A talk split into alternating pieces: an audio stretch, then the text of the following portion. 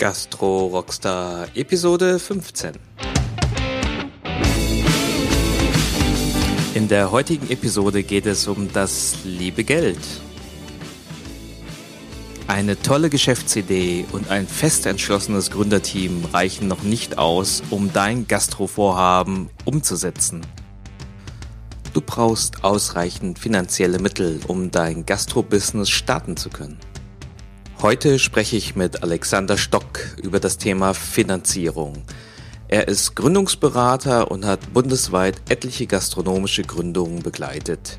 Er kennt die zahlreichen finanziellen Möglichkeiten, die angehende Gastronomen haben und kann aus der Praxis berichten, wie Gründungen funktionieren.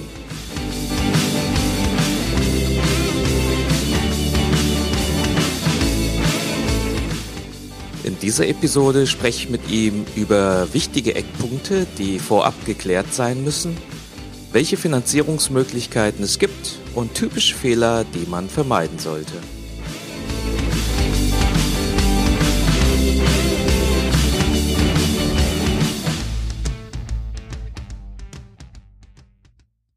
So, liebe Gastro-Rockstars da draußen, herzlich willkommen zu einer neuen Episode Heute schlauen wir uns beim Thema Finanzierung auf. Bei mir zu Gast ist Alexander Stock.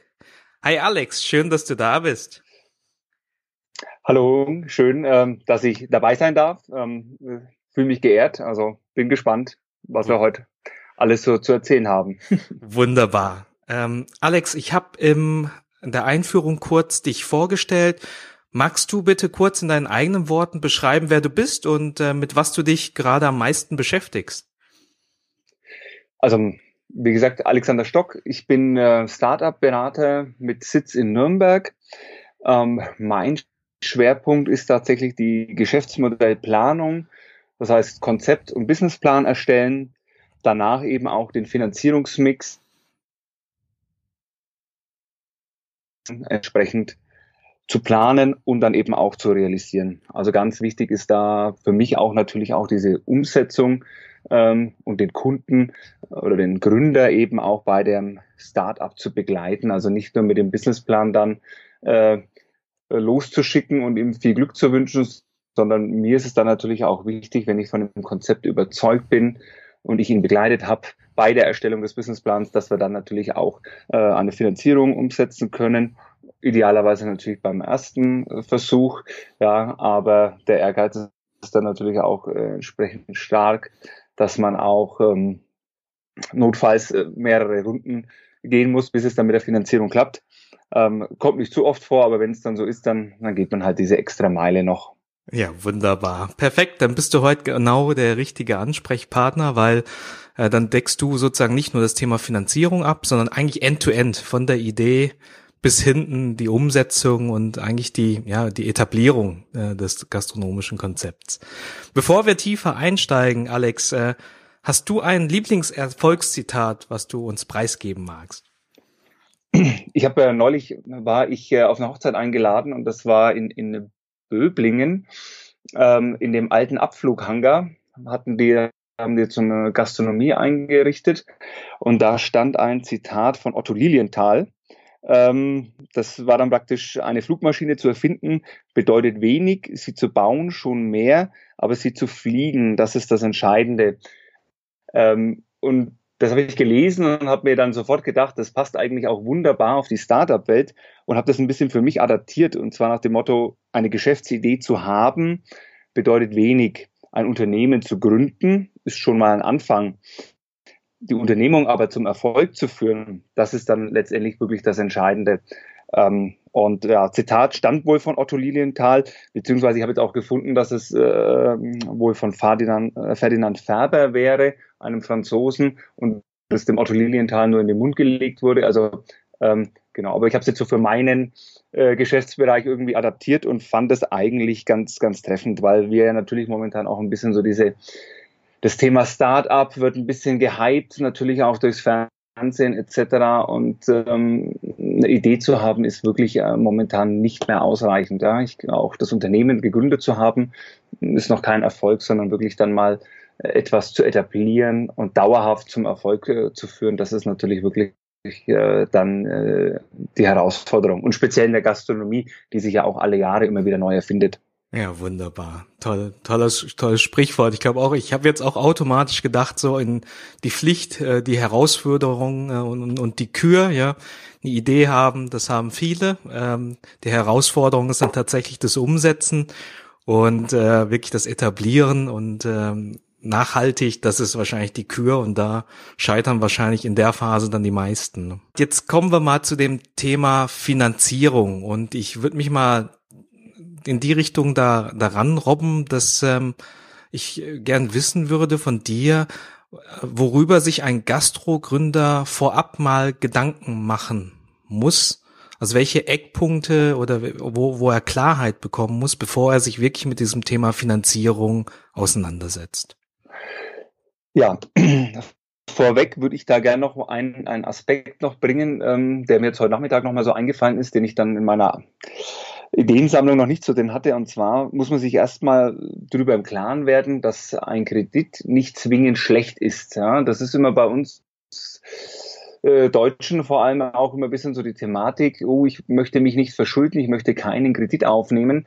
Von dieser Denke muss man sich ein bisschen verabschieden, weil man jetzt natürlich nicht ähm, das Eigenheim vielleicht damit kauft oder sich eine schöne Küche einrichtet oder einen Luxusurlaub macht, sondern ich nehme ja einen Kredit auf, den ich in, um in mein Unternehmen zu investieren. Das heißt, das Geld arbeitet ja für mich, es erwirtschaftet eine Rendite. Ja? Ähm, und dadurch, wir werden später auch noch einen Blick auf das KfW Stadtgeld werfen, wo der Zinssatz ja wirklich auch überschaubar ist und das in der Regel auch keine Sicherheiten bindet. Aber da kommen wir später nochmal dazu. Aber letztendlich ist das ja kein schlechter Kredit, ja. Ähm, und da von dieser Denke, oh, Kredit ist gleich schlecht, da müsste man sich ein bisschen äh, verabschieden, damit man einfach auch mit einem guten Gefühl herangeht. Weil wenn ich von vornherein irgendwie Angst vor einem Kredit habe und von den Zahlungsverpflichtungen und dann äh, die ersten Jahre nicht gut schlafen kann, weil ich immer Sorge habe, ähm, das macht es jetzt dann nicht leichter. Also das ist so ein bisschen so eine Mentalitätsfrage auch.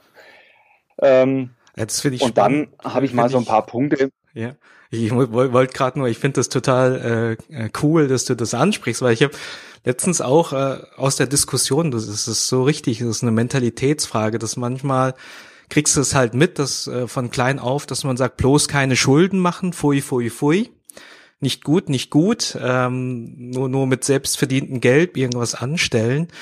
Äh, und auf der anderen Seite ist es aber wirklich so, naja, man, man nimmt einen Kredit, man investiert den und kriegt ja auf der anderen Seite der Bilanz ja auch etwas wieder rein. Ne? Und ähm, deshalb, man hat ja auch etwas. Und äh, deshalb ist das eigentlich, mit dem Kredit ist das nicht Pfui, sondern es ist auch eine gewisse, gewisse Chance, um irgendein Thema auch umzusetzen. Finde ich cool. Absolut, ja. Und also von dieser Denke muss man sich ein bisschen verabschieden. Kredit ist gleich schlecht, sondern eher okay. Äh, der Kredit gibt mir wirklich die Chance, etwas umzusetzen, meinen Traum zu verwirklichen. Das ist das Entscheidende. Letztendlich ähm, gibt es ein paar Eckpunkte, über die ich mir dann sonst noch ähm, Klarheit verschaffen sollte. Ähm, ich habe es jetzt mal in fünf äh, Punkte zusammengefasst. Das eine ist mal ein solides Fundament, dann die Eckdaten des Konzepts, meine Qualifikationen, dann der Finanzierungsbedarf und dann vielleicht auch noch eine Exit-Strategie. Ich würde jetzt auf die einzelnen Punkte ein bisschen eingehen. Das solide Fundament, das ist einfach, dass ich meine, also ich, ich brauche eine saubere Schufa. Also die, der Schuf, in der Schufa sollten keine negativen Einträge äh, vorhanden sein. Also nichts irgendwas wegen der Kreditkartenzahlung, die nicht geleistet wurde oder ein Handyvertrag, der mal hops gegangen ist. Da muss man wirklich aufpassen, weil das sind oft Kleinigkeiten. Das muss man auch nicht selbst verschuldet haben. Das kann ab und zu mal mit einer Ex-Partnerin auch passiert sein. Aber wenn da in der Schufa was drinsteht, dann würde es schon ganz, ganz schwer bis unmöglich, überhaupt den Kredit zu bekommen. Okay. Was man auch nicht unterschätzen darf, ist die Kontoführung. Ja, ähm, wenn man weiß, dass man ein bisschen so ein, ja, ein bisschen das stiefmütterlich macht, dass zum Monatswechsel doch immer ein paar Rücklassschriften kommen und so weiter, dann sollte man da schon aufpassen, dass man das jetzt dann vor dem Kredit mal ein bisschen wieder äh, versucht, äh, in geordnete Bahnen zu lenken, dass das alles sauber funktioniert, ja. Auch hier ist es dann ab und zu mal ganz hilfreich, wenn ich sage, ähm, im, Privatbereich, ja, ich habe einen äh, Dispo-Kredit einfach, um keine Rücklassschriften zu produzieren, weil klar, bis das Gehalt drauf ist und haben die Versicherungen vielleicht schon abgebucht, ja. Ähm, das sind immer so Punkte, die man äh, auch bedenken muss. Ja, weil die Bank wird natürlich auf die Kontoführung äh, schauen und wenn die äh, eher ja stiefmütterlich ähm, gehalten wird, dann ist es natürlich nicht förderlich. Ja, also da muss mhm. man aufpassen. Man kann natürlich auch immer mal Phasen drin haben, wo es einfach mal, man war im Urlaub, hat vergessen, sich was aufs Privatkonto oder auf dieses Konto irgendwas zu überweisen. Das kann alles passieren. Aber wenn man das weiß, dann ist es gut, wenn man es gleich anspricht und der Bank das auch schon mal erklärt, vielleicht auch einfach in einem Dreizeiler dann nochmal so eine Stellungnahme zur Kontoführung. Ja. Dann mhm. gehe ich offensiv, proaktiv mit dem Thema um ja, und kann das erklären, als wenn es dann am Ende an, an der, an, an der Kontoführung scheitert. Ja. Das ist äh, eigentlich, wenn alles andere passt, wäre es mega ärgerlich, wenn sie einfach nur an, an, an so einer Kleinigkeit scheitert. Aber auch da schauen die Banken drauf. Ähm, und letzter Punkt ist natürlich auch ein, eine ver, ver, vernünftige Vermögens- und Schuldenbilanz. Ja? Mhm. Das heißt, ähm, ich muss nicht zwingend Vermögen haben, wenn ich jetzt ein, ein Startup gründen möchte. Ja? Mit, wenn man, also kommt jetzt auch wieder darauf an, in welchem Umfang natürlich. Wie gesagt, wir gehen später noch auf das KfW Stadtgeld ein. Dazu brauche ich letztendlich kein Eigenkapital. Ähm, ich darf aber dann, wenn ich wenig Vermögen habe, darf meine Schuldensituation nicht ähm, zu stark sein. Ja? Das heißt, wenn ich ähm, nichts auf der hohen Kante habe, aber irgendwie drei, vier Privatkredite am Laufen habe, ähm, dann, dann wird schwierig. Wird das Ganze auch schon wieder schwierig, das zu erklären, wenn ich sage, ich habe bisher alles irgendwie auf Pump finanziert. Ja, wird zwar alles bedient, ja, aber anstatt äh, vielleicht doch mal ein Kredit weniger zu nehmen und mir irgendwas weniger zu gönnen ähm, und im Zuge dessen vielleicht Eigenkapital aufzubauen, das muss man dann auch erstmal erklären, ja. Also ich hatte auch schon Kunden, die haben, die haben super geil verdient, die haben, hatten auch schon äh, Immobilien und haben da ähm, viel ähm, Retour bekommen, haben aber trotzdem parallel dazu nie irgendwie einen Eigenkapitalpuffer aufgebaut, da fragt die Bank dann natürlich auch, ja, Moment, wie, wie kann das sein, ja, dass sie so viel Einnahmen haben, aber sie verschleudern trotzdem alles letztendlich, ne? Ja, Lebensstil. Also da, ne?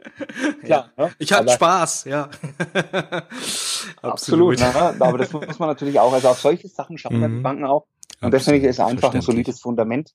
Das muss ich im Griff haben, weil die Bank dann natürlich vom Privaten aufs Geschäftliche schließt. Was anderes bleibt dir gar nicht übrig. Und ähm, ja, das wäre, wie gesagt, deswegen ist es einfach so wichtig. Sehr einleuchtend. Dann sind natürlich im nächsten Punkt sind die Eckdaten des Konzepts natürlich ähm, ausschlaggebend auch. Ja? Das heißt, welche Ausrichtung möchte ich denn? Ja, ähm, ich brauche irgendwo einen besonderen äh, Anspruch, ja? Wettbewerbsvorteile, die ich vielleicht bieten kann, oder eben halt etwas, was es vielleicht noch nicht gibt. Mhm. Ja? Ähm, dann die Immobilie und der Standort, die sind natürlich dann auch sehr, sehr wichtig. Also ähm, es wird immer schwierig, wenn ich sage, ich habe da ein Konzept, bin aber noch auf der Suche nach dem, nach dem geeigneten Standort. Die Bank wird es dann auch natürlich immer auch, wird auch immer den Standort bewerten, weil es kann natürlich sein, dass das beste Konzept an einem ungeeigneten Standort nicht funktioniert. Ja? ja, klar. Das heißt, ich brauche diesen Standort. Und da haben wir natürlich auch ein essentielles Henne-Ei-Problem bei solchen Krediten, weil wenn ich natürlich die passende Immobilie gefunden habe, ähm, habe ich vielleicht nicht immer die Zeit zu warten, dort den Mietvertrag zu unterschreiben, bis die Bank mir eine Zusage erteilt hat für den Kredit. Da komme ich aber später nochmal oh, äh, Klasse.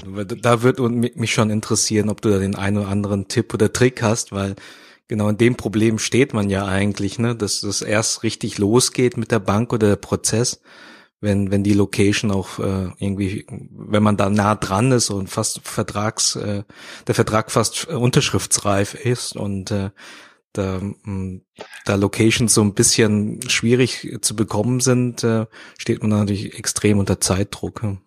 Ja, also das ist echt, also das ist ein Grundproblem, das wir in, in der Gastro haben.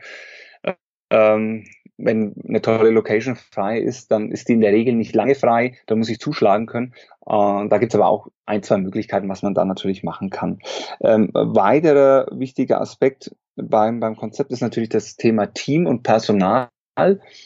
Das heißt, ich muss hier natürlich äh, mir auch schon im Vorfeld Gedanken äh, machen, gründe ich alleine oder habe ich eventuell noch einen Kompagnon? Und ähm, was sind, wie besetze ich vielleicht auch die wichtigsten Posten? Ähm, in der Gastronomie ist es natürlich so, wir sind von der stationären Gastronomie, äh, im besten Fall bin ich vielleicht selbst Koch, ja, dann brauche ich aber vielleicht immer noch jemanden, der als Servicechef fungiert. Ähm, und da sollte ich mir schon, mir schon im Vorfeld auch Gedanken gemacht haben, wer denn das sein könnte, ja, dass ich den auch schon ein bisschen ins Spiel bringen kann. Ja.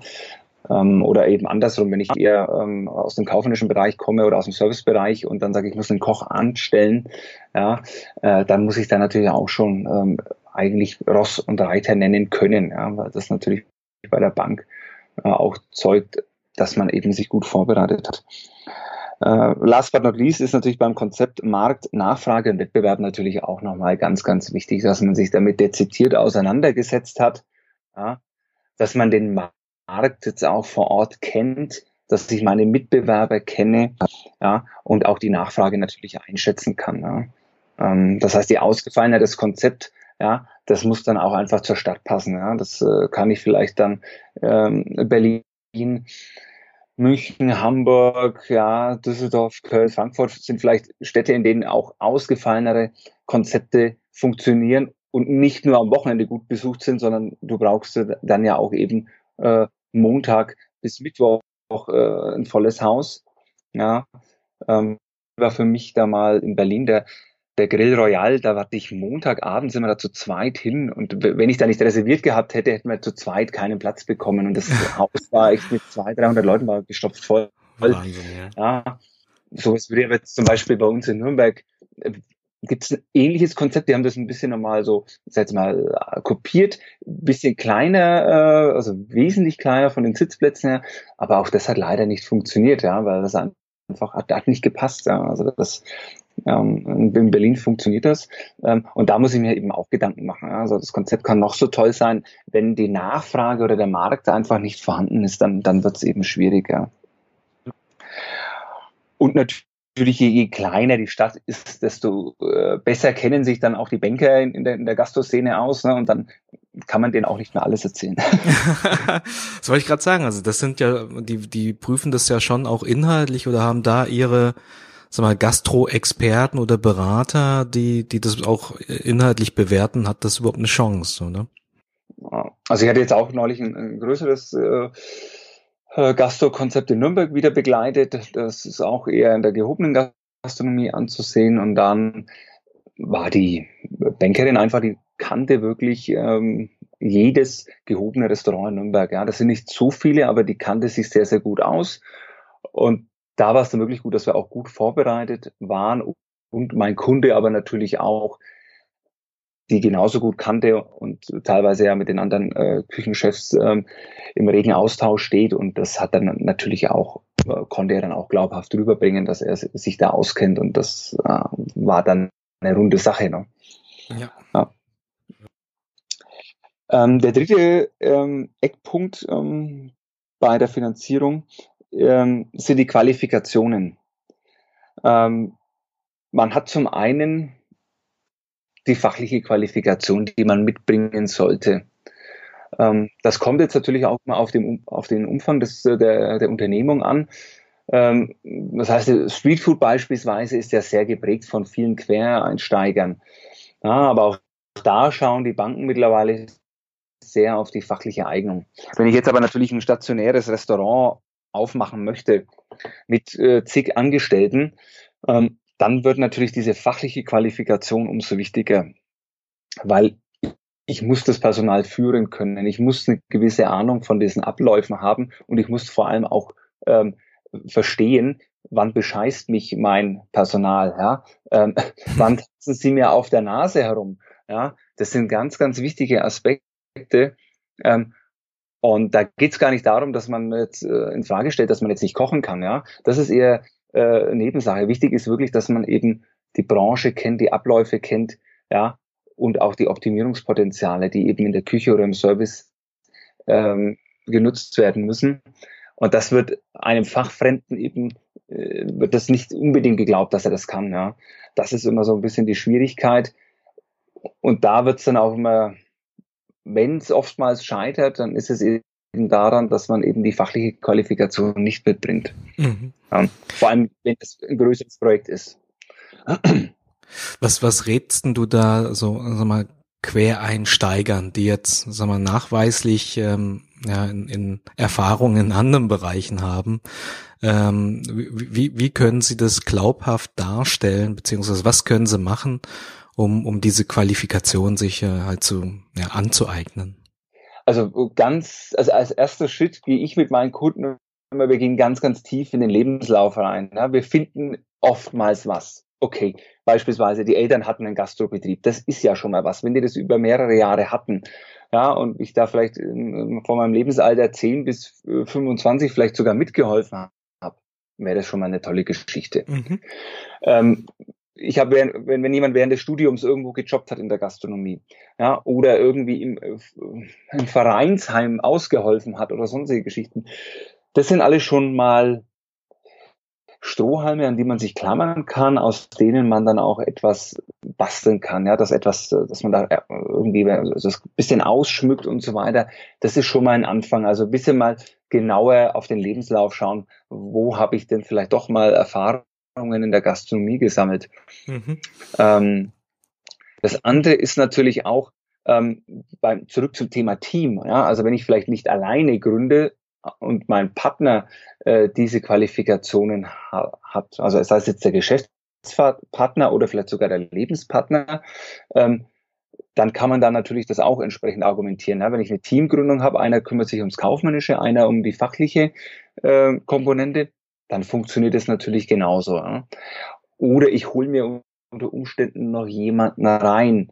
Ja, ich hatte mal ein, ein Schwesternpärchen, äh, die haben dann einfach noch ihren Bruder mit reingeholt, weil der eben eine Kochausbildung hatte. Mhm. Also das hat dann auch funktioniert, ja. Mhm. Ähm, der bleibt zwar mehr im Hintergrund, aber es funktioniert. Ja.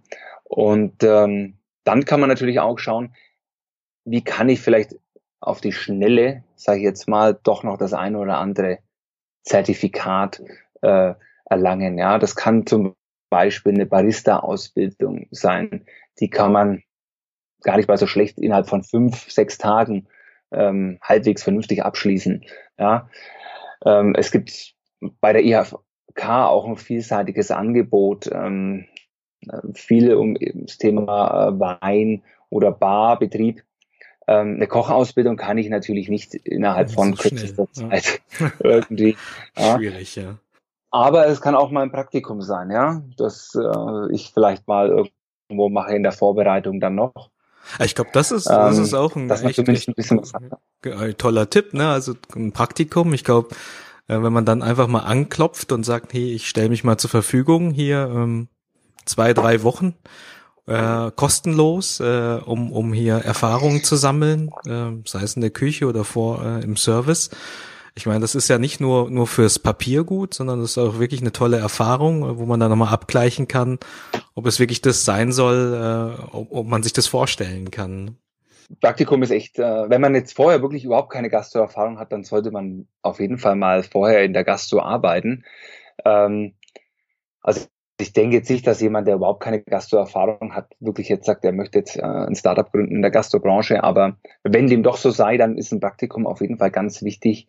Und ähm, ich empfehle es aber auch, ich habe in letzter Zeit ja viele aus dem Bereich Streetfood betreut und ähm, empfehle es aber auch jedem, dass die sich mal für ein Praktikum bei einem anderen Foodtruck bewerben und das dann auch mal äh, mitmachen, ja, weil viele stellen sich ja immer ein bisschen leichter vor, als es ist. Speziell das, das Streetfood-Business äh, besteht ja nicht nur aus äh, drei Stunden Klappe auf und Klappe zu, ähm, sondern da steckt ja viel mehr dahinter. Ja. Da muss man auch bald aufstehen.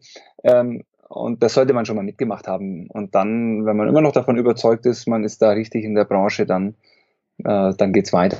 Ja. Okay, super. Sehr cool. Weitere weitere Qualifikationen, ganz klar, kaufmännisch sollte man natürlich auch ein bisschen was mitbringen, ähm, damit die Unternehmung, damit man die eben sauber äh, führen kann und seinen kaufmännischen Pflichten nachkommt. Äh, da muss es aber nicht zwingend äh, eine, also eine Ausbildung sein, sondern ich denke, da findet man tatsächlich immer irgendwas in der, in der, in der Historie, äh, wo man sagt, da hat man kaufmännische Verantwortung gehabt. Ähm, notfalls kann man auch hier so das ein oder andere Seminar noch bei der IHK besuchen, um das nochmal ein bisschen zu vertiefen. Mhm. Und last but not least ist hier natürlich auch was, was jetzt diese Qualifikationen, also das Persönliche noch, die Vision, die ich mitbringe, ja, also ähm, das merken die Banker dann natürlich auch, ob jemand wirklich jetzt einfach sagt, naja, ich möchte jetzt hier etwas machen, weil ich schnell reich werden möchte oder ähnliches. Ähm, das merken die schnell und man muss einfach äh, von seinem Produkt oder von seiner Idee überzeugt sein und muss das auch entsprechend rüberbringen. Ja, also diese persönliche Vision ist einfach noch ganz, ganz wichtig, ja, dass da eine, eine eigene Handschrift dahinter steckt, auch hinter dem Ganzen. Ja. ja. Da, da, da eine Frage, Alex, so generell, ähm, das ist ein Thema, was, wo man sich auch immer so Gedanken macht, wenn man jetzt in der Vorbereitung auf so ein Bankgespräch, ähm, wenn man da jetzt reingeht und, und ähm, das eher so auf die Ebene hält, ja, ich möchte hier einen Traum verwirklichen, egal was da rausspringt an Geld, sondern es geht mir darum, dass ich das äh, Produkt halt äh, sozusagen an den, an den Mann bringe, um einfach nur das zu tun, was ich tun möchte und das Finanzielle ist nicht so wichtig. Ähm, das ist wahrscheinlich etwas, wo die Banker eher kritischer drauf schauen, oder? Das wäre natürlich die, also das wäre jetzt genau das Gegenteil. Ja. Wenn jetzt jemand sagt, er will einfach nur sein tolles Rezept unter die Leute bringen, seine Kochkunst, ja, und ob die Leute am Ende zahlen oder nicht, ist ihm egal, ne, so ungefähr. Äh, das wäre natürlich äh, genau konträr zu dem anderen, wo ich sage, ich will einfach nur absahnen, ähm, alles andere ist mir Wurst. Ähm, also man muss schon hier einen, einen vernünftigen Eindruck machen. Und äh, natürlich muss man Geld verdienen damit und natürlich muss es am Ende des Tages auch reichen, ja, mhm. dass, dass ich davon leben kann. Das ist natürlich wichtig und das hat man aber natürlich in, in der Businessplanung auch, auch sauber dokumentiert, dass man da auch alle ähm, ja, Punkte auch berücksichtigt hat. Und da sind wir eigentlich schon beim, beim viertletzten äh, oder beim vierten Punkt der fünf äh, Eckpfeiler fürs Finanzierungskonzept, das ist der Finanzbedarf als solches, ja. Ähm, da darf ich zum Beispiel meinen Unternehmerlohn nicht vergessen. Das heißt, ich muss natürlich auch berücksichtigen, dass ich davon leben sollte. Vielleicht gut, wenn es mir privat so gut geht, dass ich vielleicht nicht davon leben muss, dann ähm, muss man aber vielleicht auch nicht über eine Finanzierung nachdenken. Ähm, aber diesen Unternehmerlohn, das ist ganz wichtig, dass ich mal aufschlüssel, welche finanziellen Verpflichtungen habe ich denn, ähm, was, was benötige ich, damit mein Haushalt denn über die, über die Runden kommt, ja. Das ist so mal das allererste, was man aufstellen muss. Dann muss ich natürlich auch schauen, welche laufenden Kosten entstehen. Ähm, und ähm, ich muss dann natürlich auch überlegen, welche Investitionen muss ich tätigen, damit das Unternehmen überhaupt äh, gestartet werden kann. Das ist der, unser Investitionsbedarf. Ähm, und dann sollte ich ganz wichtig auch noch berücksichtigen, dass ich einen gewissen Puffer für Liquidität eben einplane, eben für Miete, Personal etc. Ähm, weil ich kann natürlich nicht davon ausgehen, dass der Laden von Anfang an brummt, dass er von Anfang an ausgebucht ist und jeden Abend äh, die Kasse voll. Ja, ähm, hier brauche ich dann schon auch einen Puffer und darf nicht zu sehr auf Kante nähen. Hast du da genau. so eine so eine so eine grobe Daumenregel? Ähm, wie, wie groß dieser Puffer sein soll an Liquidität, damit ich da die, die ersten Monate, wo es nicht so brummt, damit ich da nicht in Hektik gerate? Also wir kommen dann später ja auch noch ein bisschen zu den Fehlern. Ähm, und da ist es dann, wird es dann nochmal deutlicher, wie so, so, ein Puffer dann auch wichtig ist. Aber ich sag mal in der Regel um die drei Monate mhm. ähm, äh, an, an laufenden Kosten sollte ich auf jeden Fall als Liquiditätspuffer äh, mal vorhalten. Okay. Ja. ja. ja. Ähm, die Anlaufphase kann natürlich auch sechs Monate dauern, aber es wird jetzt natürlich nicht so sein, dass du sechs Monate lang Nullumsatz machst, ja, weil dann ähm, bist du nach einem Monat verzweifelt, wenn sich kein einziger Gast hat. ja, ja, dann, dann, dann habe ich vorher eine Antwort, dass es, äh, dass es, äh, dass ich aufhören sollte. Ja. Aber so, also zwei bis drei Monate wären, wären schon gut, wenn man die äh, mal als Liquiditätspuffer mit einplant. Okay, Super. Genau. Und dann habe ich natürlich irgendwo einen Gesamtfinanzierungsbedarf ähm, und muss eben mal schauen, was habe ich an eigenen Mitteln, ja, ähm, was habe ich vielleicht auch äh, an finanziellen Reserven, die ich dann notfalls noch angreifen könnte, falls es eben doch etwas äh, schleppender losgeht. Äh, das sind alles so Punkte, über äh, die man sich im Klaren sein müsste, bevor man da eben jetzt ähm, an, an eine Bank herantritt. Und dann ähm, der letzte Eckpunkt, der eben auch ganz wichtig ist, ist äh, sogenannte Exit-Strategie. Also ich sollte auch einen Plan B für den Fall haben, äh, dass es eben nicht funktioniert. Ja. Und ähm, der sollte natürlich nicht unbedingt in einer Privatinsolvenz ähm, ja, enden. Ja, also wenn, wenn das mein Plan B ist, ne, notfalls gehe ich in die Privatinsolvenz. Ähm, das braucht man natürlich auch keiner Bank erzählen, ja? also, ähm, sondern man braucht schon ähm, äh, etwas äh, Nachhaltigeres. Ja? Also wo ich dann beispielsweise, wenn ich sage, ich habe eine sehr gute Ausbildung oder genieße einen sehr guten Ruf als Koch, das heißt, ich werde vielleicht überall unterkommen und kann dann wieder arbeiten. Ich bin noch jung, ne? wenn dann der Kredit halt noch läuft, dann bediene ich den. Also eher in der Art. Ne? Also sollte ist, man sich dann Gedanken das, machen. Äh, ist das auch etwas, was die Bank generell äh, abfragt? Also kommt jetzt nicht so oft äh, zur Sprache, aber wenn man natürlich das auch in seinem Businessplan berücksichtigt, äh, zeugt es natürlich auch äh, von einer professionellen Planung, ja, dass ich auch äh, da, also nicht damit rechne, dass es passiert, dass es so kommen könnte, aber man hat sich zumindest schon mal Gedanken dazu gemacht. Ja, also ich finde den Punkt super interessant. Ich kann mir auch vorstellen, dass der, der ja bei den meisten Konzeptionen oder Businessplänen eigentlich eher nicht, nicht Bestandteil ist. Aber ich, wenn ich mir das einfach nur mal so durch den Kopf gehe, sich darüber Gedanken zu machen, auch nicht nur wie ich, wie ich dann sozusagen aussteige, sondern auch an, an welchem Punkt ich dann aussteige, dass ich mir da mal Kriterien vorgebe, dass, dass, dass mir das hilft, einfach in diesem operativen Geschäft zu sehen, oh, jetzt ist der Zeitpunkt gekommen, da habe ich vor einem Jahr gesagt, dann steige ich aus, also muss ich jetzt aussteigen. Ne? Und äh, dass das nicht irgendwie zu einer never-ending Story wird. Ja, das ist natürlich, viele hangen sich dann von Monat zu Monat und ähm, wollen es nicht wahrhaben, dass es vielleicht nicht funktioniert.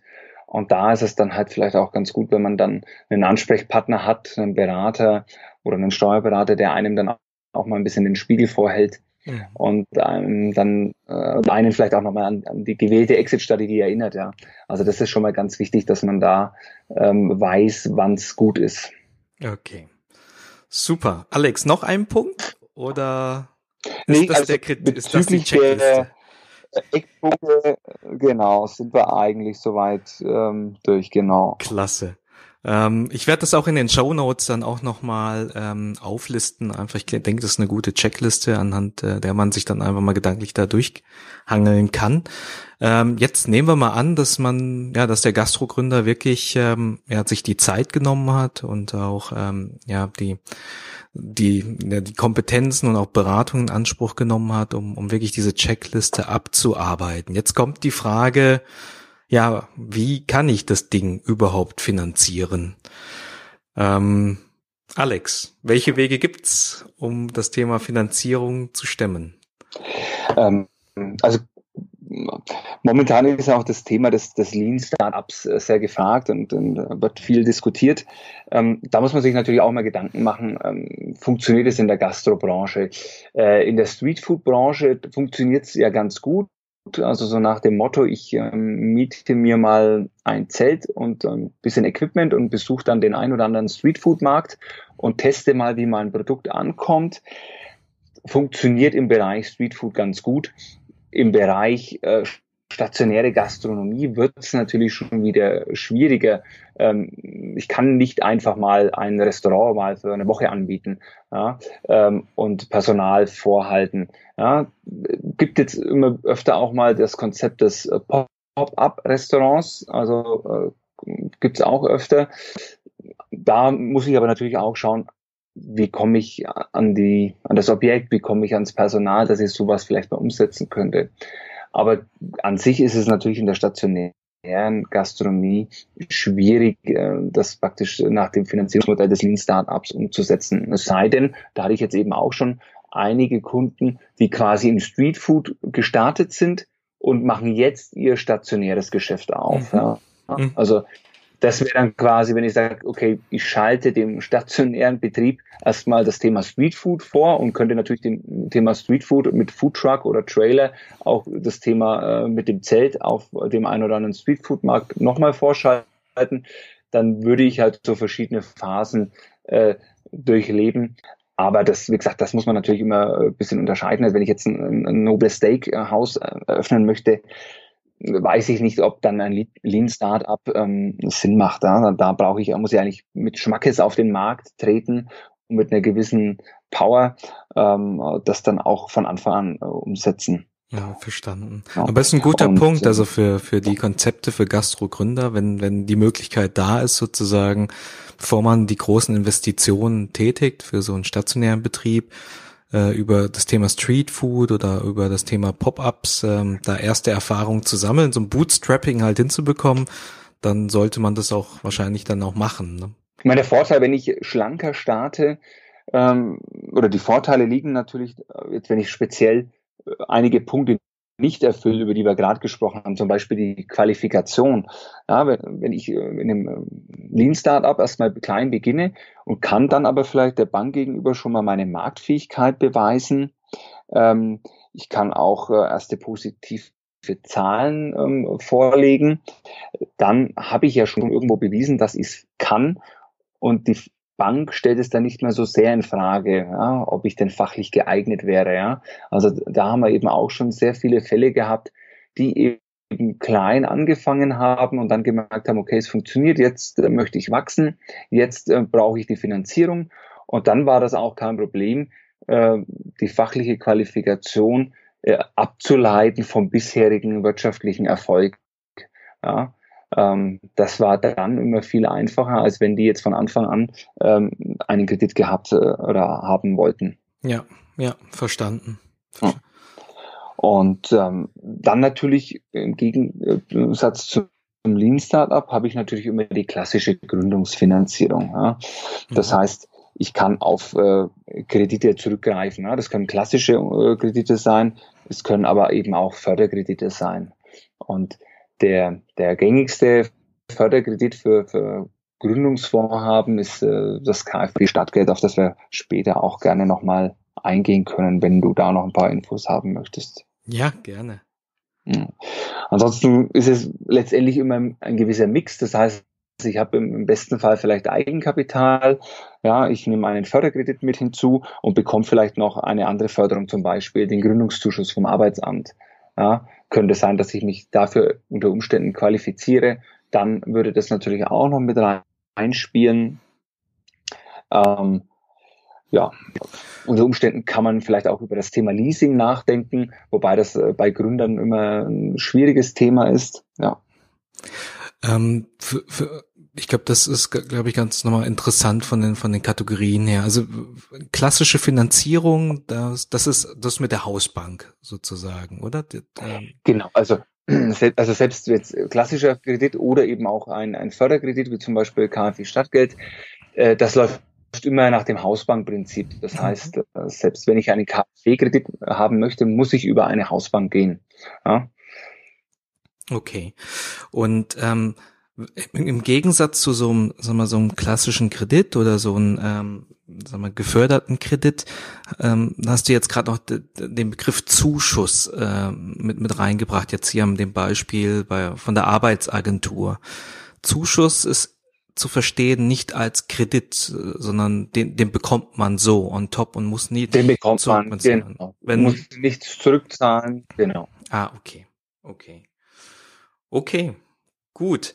Ähm, ja, welchen Bereich wollen wir uns zuerst anschauen? Vielleicht äh, mit den mit den Zuschüssen. Also das das würde mich nochmal kurz interessieren Richtung Arbeitsagentur. Ähm, welche Kriterien oder welche Voraussetzungen müssen, müssen da sein, damit du so einen Zuschuss in Anspruch nehmen kannst? Ähm, für den Gründungszuschuss muss man sich ähm, also insoweit qualifizieren, als dass man mindestens einen Tag arbeitslos ist und natürlich einen Anspruch auf Arbeitslosengeld hat. Ähm, und dieser Anspruch muss auch noch mindestens 150 Tage gelten. Das heißt, ich muss vor Ablauf des, ähm, äh, dieser Frist, äh, muss ich meinen Antrag auf Gründungszuschuss gestellt haben. Und ähm, die Höhe des Gründungszuschusses beträgt aktuell Arbeitslosengeld zuzüglich 300 Euro Zuschuss. Das, das über sechs Monate hinweg. Und das heißt, ich bekomme unabhängig von dem, was ich dann in meiner Unternehmertätigkeit verdiene, bekomme ich diesen Zuschuss ähm, obendrauf bezahlt und muss ihn eben nicht zurückzahlen. Ja. Ähm, man hat ein paar fachliche Voraussetzungen, wie gesagt, ähm, Anspruch aus, auf Arbeitslosengeld, mindestens einen Tag arbeitslos und eben Restanspruch von 150 Tagen. Ähm, was immer ein bisschen hinderlich ist, ist, wenn man eben schon ein Nebengewerbe angemeldet hat, das vielleicht schon ganz passabel läuft. Wenn man selbst gekündigt hat, das ist natürlich auch immer ein kleiner Nachteil, sind aber beide äh, Nachteile sind nicht so schwerwiegend. Schwieriger wird es dann eher bei der Vermittelbarkeit. Das heißt, wenn ich gut qualifiziert bin, wird das Arbeitsamt bzw. Bundesagentur für Arbeit, wie es ja richtig heißt, wird dann letztendlich immer versuchen, mich erstmal in ein Arbeitsverhältnis zu vermitteln. Ja? Und je nachdem, was ich an Arbeitslosengeld äh, bekomme, ja, ist es natürlich, sprechen wir schon von ähm, 15.000 bis 20.000 Euro Zuschuss, die man darüber bekommen kann. Ähm, also ich würde es nicht verschenken. Da muss man sich eben im Vorfeld dann auch schon mal Gedanken machen, wie kann man praktisch hier eine Strategie wählen, dass ich den Gründungszuschuss nach Möglichkeit bekomme. Okay. Okay, das ist auch etwas, was nach, ähm, nach Ermessen der, der Arbeitsagentur ist. Also es gibt kein, kein Anspruch darauf, sondern. Gibt, gibt es nicht mehr. Es gab mal einen Anspruch, mittlerweile ist es, wie du sagst, eine Ermessensleistung und da ist es eben besonders wichtig, dass man sich vom äh, Beginn an damit auseinandersetzt und einfach eine, eine glaubhafte Story hat und den, den Sachbearbeiter oder die Sachbearbeiterin äh, entsprechend überzeugt. Okay. Super. Gut, also ein Thema, was man auf jeden Fall äh, prüfen sollte, äh, weil ein Zuschuss äh, in der Höhe, ich glaube, das, das bringt dann nochmal ein bisschen Puffer und äh, vielleicht auch die eine oder andere äh, bessere Nacht. Ähm, von den Zuschüssen jetzt mal weg äh, zu den Krediten. Du hattest jetzt den KfW Gründerkredit oder das Startgeld angesprochen. Kannst du das vielleicht nochmal erklären und aus deiner Sicht so, ähm, würdest du, würdest du das jedem Gastrogründer empfehlen, dass er sich das genau anschaut? Also KfW Stadtgeld ist meiner Meinung nach wirklich ein sehr, sehr interessantes äh, Programm, ähm, wenn es denn ausreicht vom Finanzierungsvolumen, weil ich bin hier natürlich auf 100.000 Euro pro Kopf an Fremdkapital beschränkt. Mhm. Ähm, ja, wenn ich jetzt natürlich einen Bedarf von einer Viertelmillion habe oder einer halben Million, ähm, dann bringt mich als Einzelgründer natürlich das KfW-Startgeld nicht wirklich weiter. Ja. Da muss ich dann ähm, ja über andere Kredite nachdenken und muss dann aber auch äh, entsprechende Sicherheiten liefern. Ähm, beim KfW-Startgeld ist es grundsätzlich so, dass ich theoretisch ohne einen einzigen Cent Eigenkapital ähm, die volle Kreditsumme beantragen kann und auch ohne Sicherheiten. Ja. Und das ist das äh, tatsächlich Interessante, dass ich natürlich dadurch keine Sicherheiten binde, auch wenn ich welche hätte. Mhm. Ähm, und das andere ist natürlich, dass ein völlig risikounabhängiger Zinssatz äh, festgeschrieben ist. Der liegt dann, der variiert dann nur abhängig von der Laufzeit. Das heißt, ähm, bis fünf Jahre Laufzeit Zeit, wenn ich wähle, habe ich den günstigeren Zinssatz. Der liegt aktuell bei ca. 2%. Sechs bis zehn Jahre Laufzeit habe ich den höheren Zinssatz mit ca. 2,7%.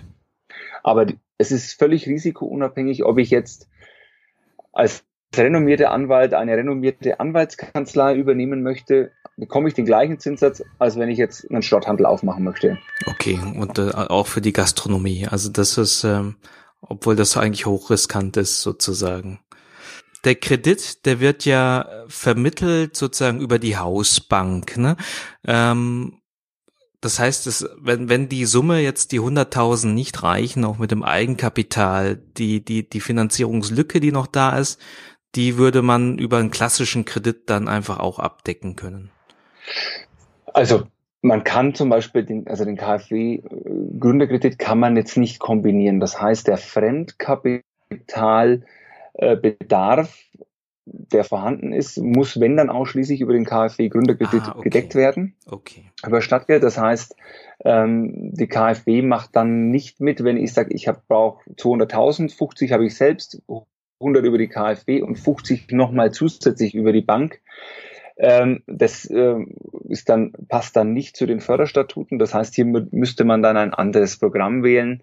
Und bei allen anderen Programmen ist es dann wirklich so, dass ein risikogerechter Zinssatz gewählt wird. Und ähm, da bin ich als Gastrogründer sicherlich irgendwo schon mal jenseits der vier Prozent, ja, eher vielleicht sogar bei sechs oder sieben Prozent. Und dann wird schon nicht mehr ganz so interessant. Okay, verstanden, verstanden. Ähm, Alex, also dieser, das, das hört sich wirklich ähm, sehr, sehr gut an, jetzt auch sozusagen mit, mit dem Zins, der jetzt äh, unabhängig vom Risiko gleich bleibt für alle Branchen oder alle, äh, alle Vorhaben. Ähm, würdest du empfehlen, dass, dass man da auf jeden Fall sich diesen Kredit äh, holen soll, wenn der Finanzierungsrahmen passt oder gibt es da irgendwelche sag mal, Nachteile, die gegenüber anderen Krediten? Also ich persönlich finde den, den, äh, das KfW-Stadtgeld einfach unschlagbar im Vergleich zu, zu anderen Krediten. Jedes, das ist ja ein bundesweites Programm auch, das heißt, ähm, es spielt auch keine Rolle, wo ich gründe innerhalb Deutschlands. Äh, jedes Bundesland hat für sich dann auch nochmal ein ähnliches Programm, aber da findet dann oft auch wieder eine risikogerechte Zinsvergabe statt. Äh, von daher wäre an sich, wie gesagt, wenn der Finanzierungsrahmen passt, das KfW-Stadtgeld eigentlich immer erste Wahl.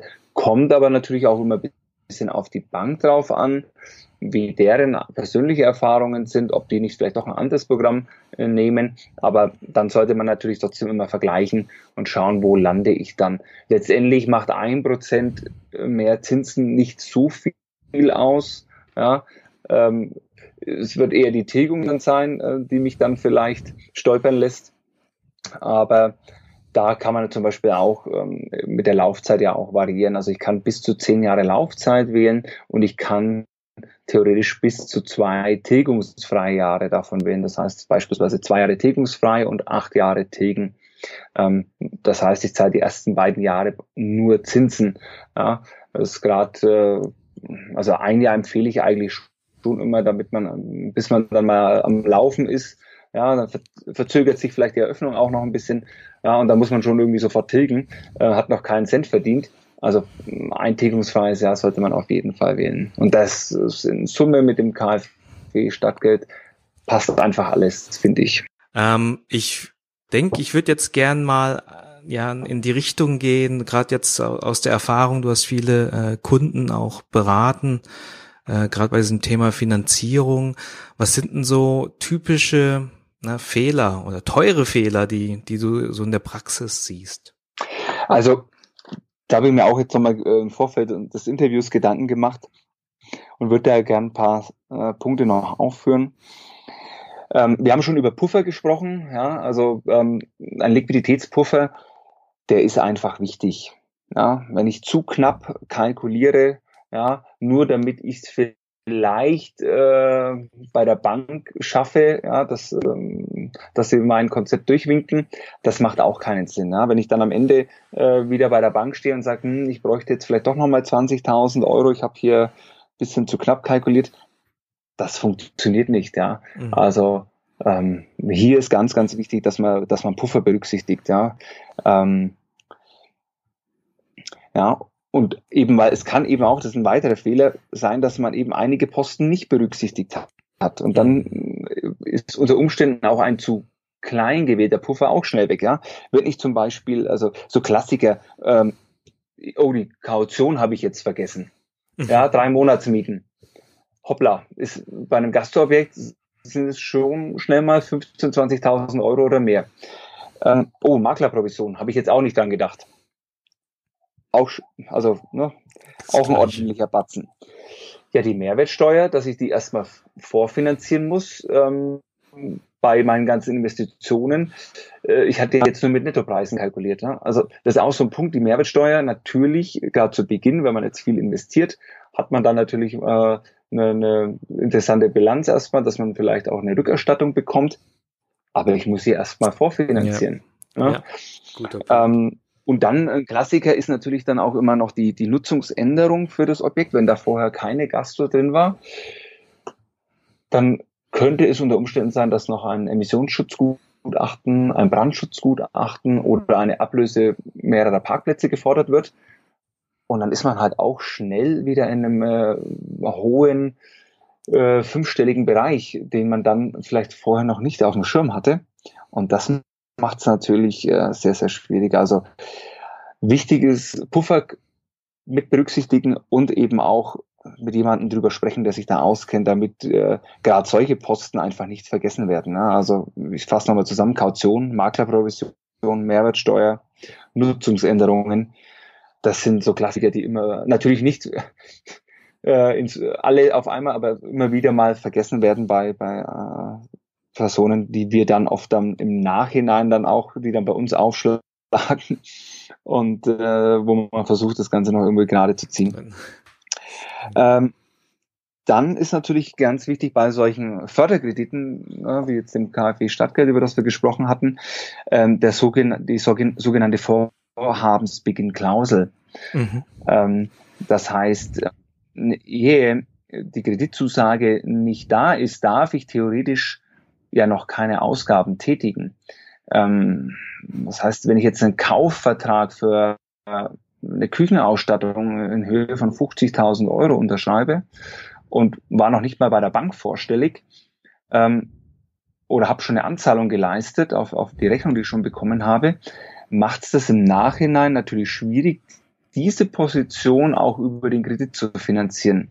Mhm. Ja, ähm, da muss man sich ähm, ganz genau mit auseinandersetzen, dass man wirklich erst bei der Bank vorstellig wird und dass die auch einen Vermerk machen über die, dieses Gespräch. Ja, meistens wird dann oft dieses Erstgespräch, ja, ähm, so als Vorhabensbeginn, ja, festgehalten und man darf dann zumindest auf eigenes Risiko schon mal loslegen, ja. Aber natürlich unter Dach und Fach äh, ist äh, die ganze Sache erst, wenn wirklich dann Bank und KfW in dem Beispiel eben zugesagt haben. Ne? Ja. Also diesen Vorhabensbeginn muss man wirklich äh, im Blick haben. Wenn ich schon Verpflichtungen eingegangen bin und gehe dann erst zur Bank und sage, na, ich habe jetzt hier schon mal was unterschrieben und habe hier schon mal was bestellt, ähm, ich bräuchte jetzt einen Kredit dafür, das macht's äh, schon sehr, sehr kompliziert. Mhm. Also deshalb macht es wahrscheinlich auch schon Sinn, bevor man jetzt diese, diese Location dann hat oder eine, passende Location, einfach schon mal mit der Bank so das erste Gespräch zum, schon, schon zu führen, um, um einfach vorzufühlen, um einfach sich kennenzulernen, um dann auch, ähm, ja, wenn es dann mal konkreter wird, auch mal ähm, dann auch ähm, handeln zu können. Ne? Ich, ich überlege jetzt gerade, gerade bei einer Location, wahrscheinlich auch sehr gängig äh, mit, mit dem jetzigen sag mal, Mieter irgendwie so äh, Richtung Vorvertrag und so weiter was zu unterschreiben. Und wenn man dann nicht vorher mit der Bank gesprochen hat, dann, dann könnte das ein Strick sein, wo es halt dann nicht mehr funktioniert. Oder? Absolut, ja. Also wir hatten ja gerade schon über das Thema gesprochen, Henne-Ei, ne? Immobilie genau. oder Finanzierung. Ja, ähm, Idealfall habe ich erst eine, äh, die Immobilie gefunden, kann mein Konzept dann auch noch anpassen auf die Immobilie, das ist ja auch ganz wichtig, ähm, und habe dann ausreichend Zeit, weil der Vermieter von mir überzeugt ist, er gibt mir die Zeit, bis ich dann alles unter Dach und Fach habe. Das wird natürlich in der Regel nicht der Fall sein. Ja. Ähm, das heißt, letztendlich ähm, kann man natürlich auch äh, das, den Businessplan schon so weit ausarbeiten, ja, dass man sagt, okay, jetzt, wenn ich die passende Immobilie gefunden habe, muss ich nur noch den Standort noch ausformulieren im Businessplan und muss die Miete halt noch anpassen und die Nebenkosten, aber sonst passt es. Ähm, und natürlich vielleicht beim Investitionsbedarf noch ein bisschen mehr oder weniger Ausgaben, dann je nachdem, wie, äh, wie gut das äh, Objekt ausgestattet ist.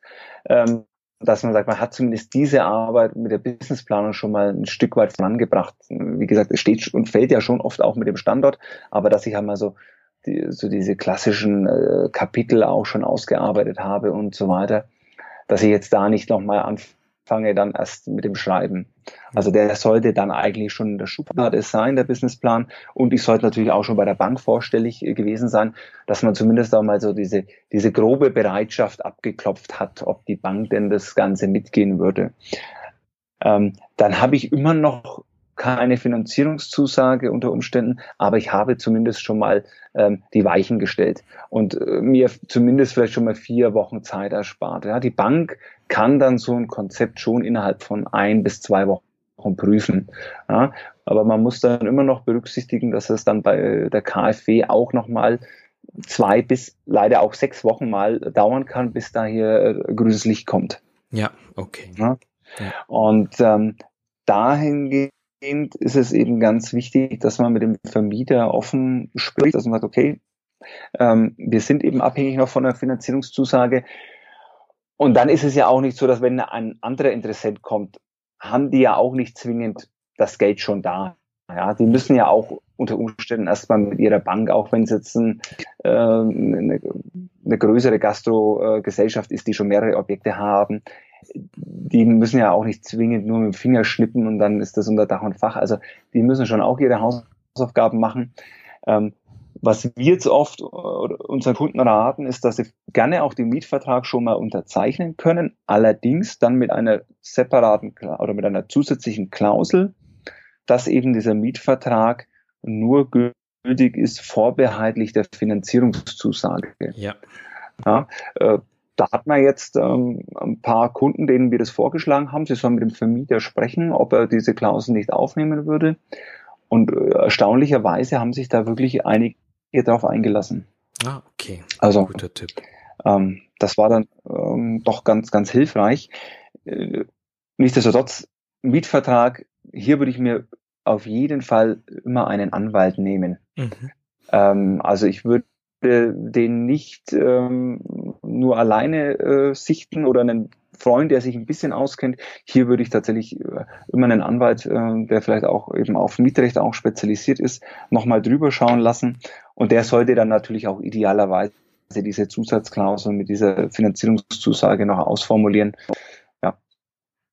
Super. Und vielleicht, wenn man den Vermieter oder den Makler da noch nicht ganz überzeugen kann, dann tut es vielleicht auch, wenn man sagt, Mensch, dann zahlen wir vielleicht eine kleine Reservierungsgebühr, ja, ähm, könnte unter Umständen ja auch helfen.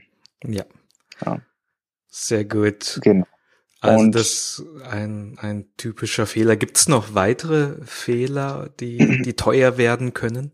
Ah, einer ist mir noch wichtig, äh, hatte ich auch kurz schon angerissen, das ist der zu knappe Vorlauf. Ja, das heißt, ähm, ich ähm, verkalkuliere mich bezüglich des Umbaus oder der Beantragung der Nutzungsänderung. Ja. Ah, okay. Das sind immer Punkte, die man wirklich ganz genau auf dem Schirm haben muss. Die Nutzungsänderung kann sich teilweise wirklich über Monate hinwegziehen. Ja, weil es einfach irgendwo beim Amt liegt und er geht nichts voran. Und da kann man sich auf den Kopf stellen, aber es geht nicht schneller. Mhm. Und dann kommt irgendwann vielleicht doch eben nochmal äh, eine Nachforderung, ja, wir hätten hier gern nochmal ein, ein Emissionsschutzgutachten oder ähnliches. Ja. Und auch beim Umbau ist es natürlich so, dass man in der Regel immer optimistischer plant, ja, aber dann spricht einem vielleicht dann doch der Handwerker weg, den man jetzt ähm, für die Elektrik ausgewählt hatte, ja, oder der, der Schreiner, der die Theke äh, zimmern sollte, der hat jetzt auch keine Zeit, ja, oder lässt sich einfach doch mehr Zeit ähm, als gedacht. Und das muss man natürlich berücksichtigen bei der Planung und dann eben unter Umständen auch wieder mit dem Liquiditätspuffer, weil wenn sich dann zwei Monate länger hinzieht, ich aber vielleicht schon laufende Miete Kosten. zahl, laufende Kosten und vielleicht auch schon Personal, ja, die wollen ja auch Planungssicherheit. Ja, das ist ja nicht so, dass die jetzt alle äh, beim Arbeitsamt gemeldet sind und froh sind, dass ich sie anstelle, sondern die, denen muss ich ja auch äh, etwas bieten und dann habe ich die schon angestellt und dann laufen die Kosten natürlich an. Ne? Mhm. Also das ist nochmal ein ganz wichtiger Punkt, dass ich äh, den Vorlauf entsprechend berücksichtige. Okay, super. Vielen Dank, Alex. Ich glaube, äh, das waren nochmal richtig wertvolle Tipps für uns. Ähm, ich würde gerne auf die äh, nächste Fragerunde eingehen, wo ich äh, ja für all die, die sich halt irgendwie noch äh, weiterbilden möchten oder sich informieren möchten, hast du so den einen oder anderen Tipp oder eine Buchempfehlung, wo du sagst, na, das, das sollte sich ein Gastrogründer mal reinziehen, sind interessante Impulse drin? Also wir haben jetzt ja äh, über das Thema Finanzierung gesprochen. Ähm, da ähm, habe ich jetzt tatsächlich keine Bücher parat, ähm, weil ich zu dem Thema äh, mich nicht so sehr einlesen muss. Ähm, was ich aber generell empfehle, ist zum Beispiel das Werk, was der Gastwirt wissen muss. Das kann man über die DIHK relativ günstig online bestellen. Mhm. Ähm, das ist äh, sicherlich für keinen schlecht, das mal zu lesen.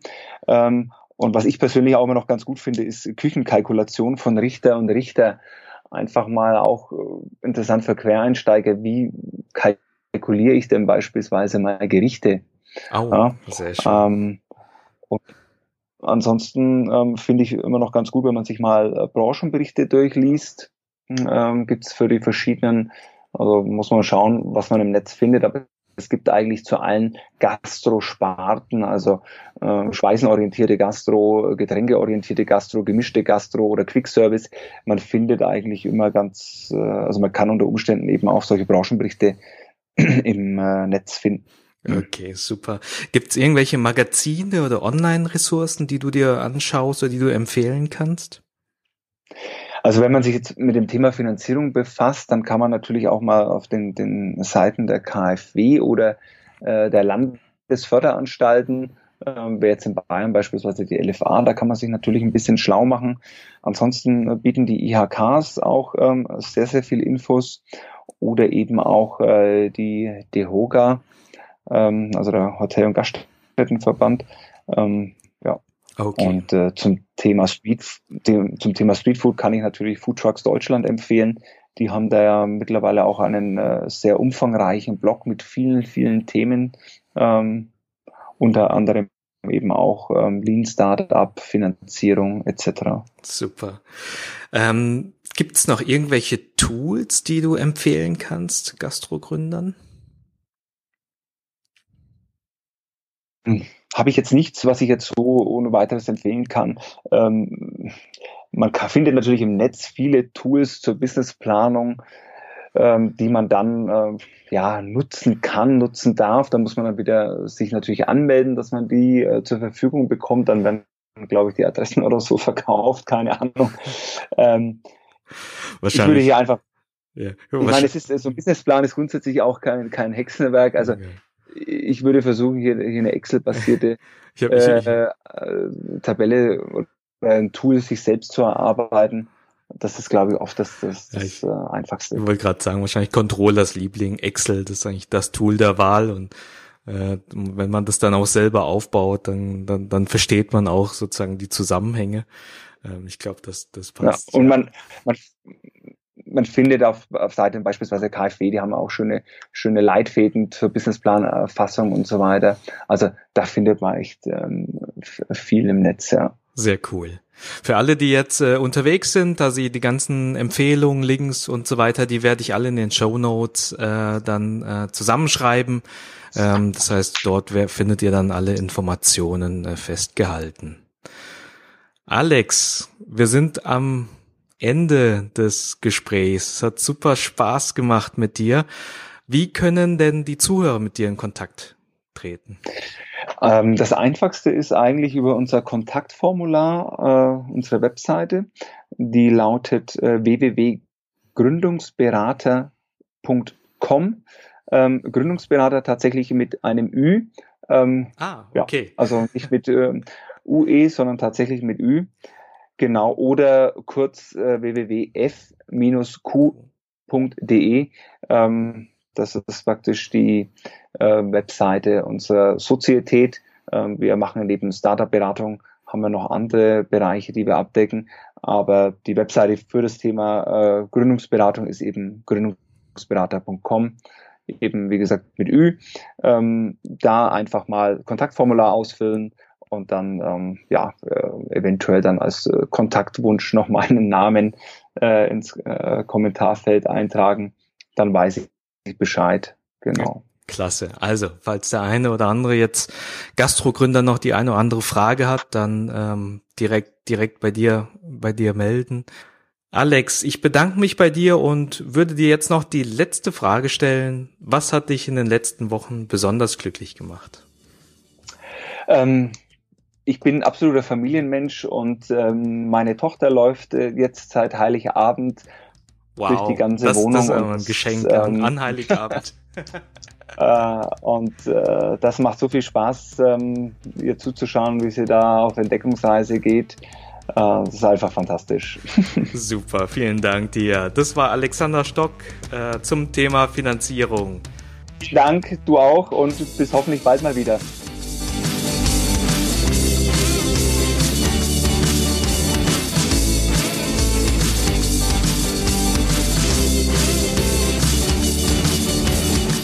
Die Shownotes zur Episode findet ihr auf www.gastrorockstar.de slash Episode 015.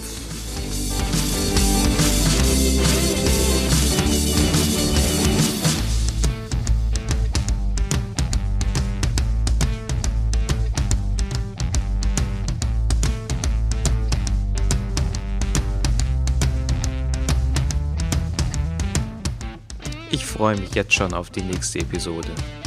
Bleibt neugierig, euer Humpty.